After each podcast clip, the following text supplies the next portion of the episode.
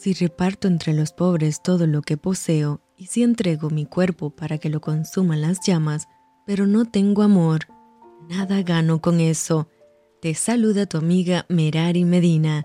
Bienvenidos a Rocío para el Alma, Lecturas Devocionales, la Biblia. Segunda de Reyes, capítulo 18.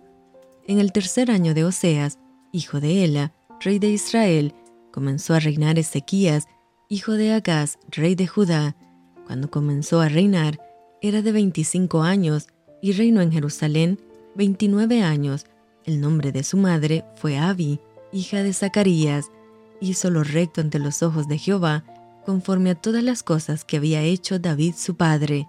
Él quitó los lugares altos y quebró las imágenes y cortó los símbolos de acera e hizo pedazos la serpiente de bronce que había hecho Moisés, porque hasta entonces le quemaban incienso los hijos de Israel y la llamó Nehustán.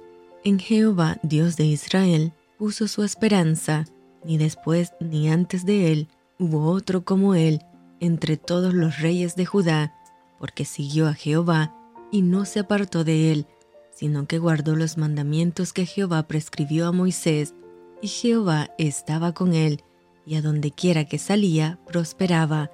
Él se rebeló contra el rey de Asiria, y no le sirvió. Hirió también a los filisteos, hasta Gaza y sus fronteras, desde las torres de las atalayas hasta la ciudad fortificada.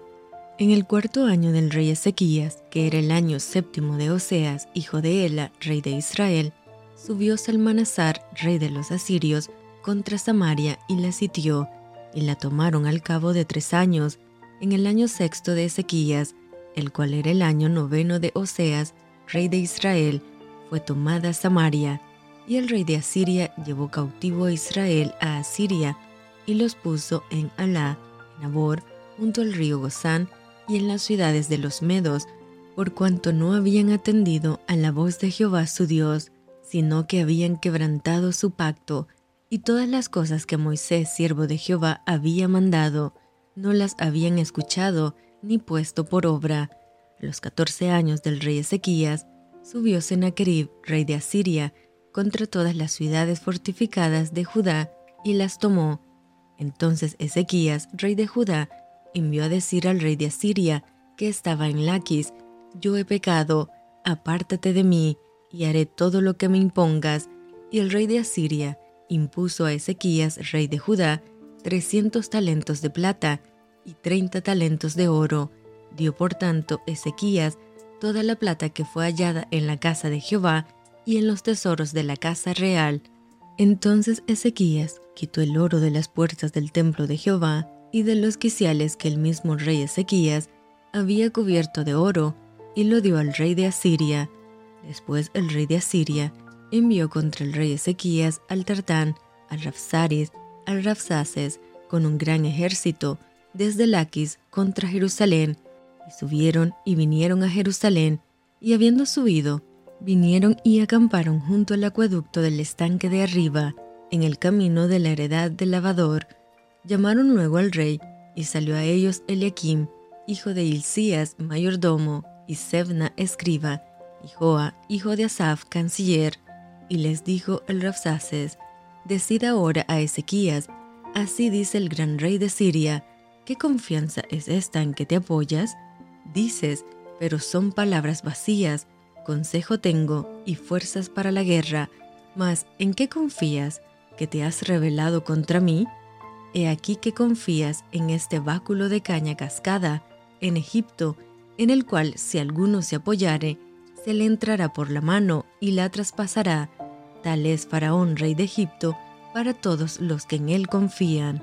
Y si me decís, nosotros confiamos en Jehová nuestro Dios, ¿no es este aquel cuyos lugares altos y altares ha quitado Ezequías, y ha dicho a Judá y a Jerusalén, delante de este altar adoraréis en Jerusalén? Ahora pues, yo te ruego que des rehenes a mi señor el rey de Asiria, y yo te daré dos mil caballos, si tú puedes dar jinetes para ellos. ¿Cómo pues podrás resistir a un capitán, al menor de los siervos de mi señor, aunque estés confiado en Egipto, con sus carros y su gente de a caballo? ¿acaso he venido yo ahora sin Jehová a este lugar para destruirlo? Jehová me ha dicho, sube a esta tierra y destruyela. Entonces dijo Eliakim, hijo de Hilcías, y Sebna, hijo a, al Rapsaces, te rogamos que hables a tus siervos en arameo, porque nosotros lo entendemos, y no hables con nosotros en lengua de Judá, a oídos del pueblo que está sobre el muro.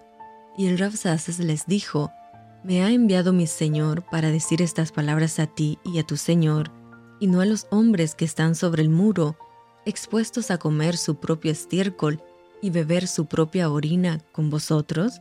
Entonces el Rapsaces se puso en pie y clamó a gran voz en lengua de Judá, y habló diciendo, Oíd la palabra del gran rey, el rey de Asiria. Así ha dicho el rey, no os engañe Ezequías, porque no os podrá librar de mi mano, y no os haga Ezequías confiar en Jehová, diciendo, ciertamente nos librará Jehová, y esta ciudad no será entregada en mano del rey de Asiria. No escuchéis a Ezequías, porque así dice el rey de Asiria, Haced conmigo paz y salid a mí, y coma cada uno de su vid y de su higuera, y beba cada uno las aguas de su pozo, hasta que yo venga y os lleve a una tierra como la vuestra, tierra de grano y de vino, tierra de pan y de viñas, tierra de olivas, de aceite y de miel, y viviréis y no moriréis.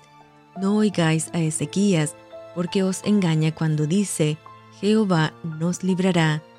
¿Acaso alguno de los dioses de las naciones ha librado su tierra de la mano del rey de Asiria? ¿A dónde está el dios de Amat, de Arfad? ¿Dónde está el dios de Sepharvaim, de Ena y de Iba? ¿Pudieron estos librar a Samaria de mi mano? ¿Qué Dios de todos los dioses de esta tierra ha librado su tierra de mi mano, para que Jehová libre de mi mano a Jerusalén? Pero el pueblo calló y no le respondió palabra, porque había mandamiento del rey, el cual había dicho, no le respondáis.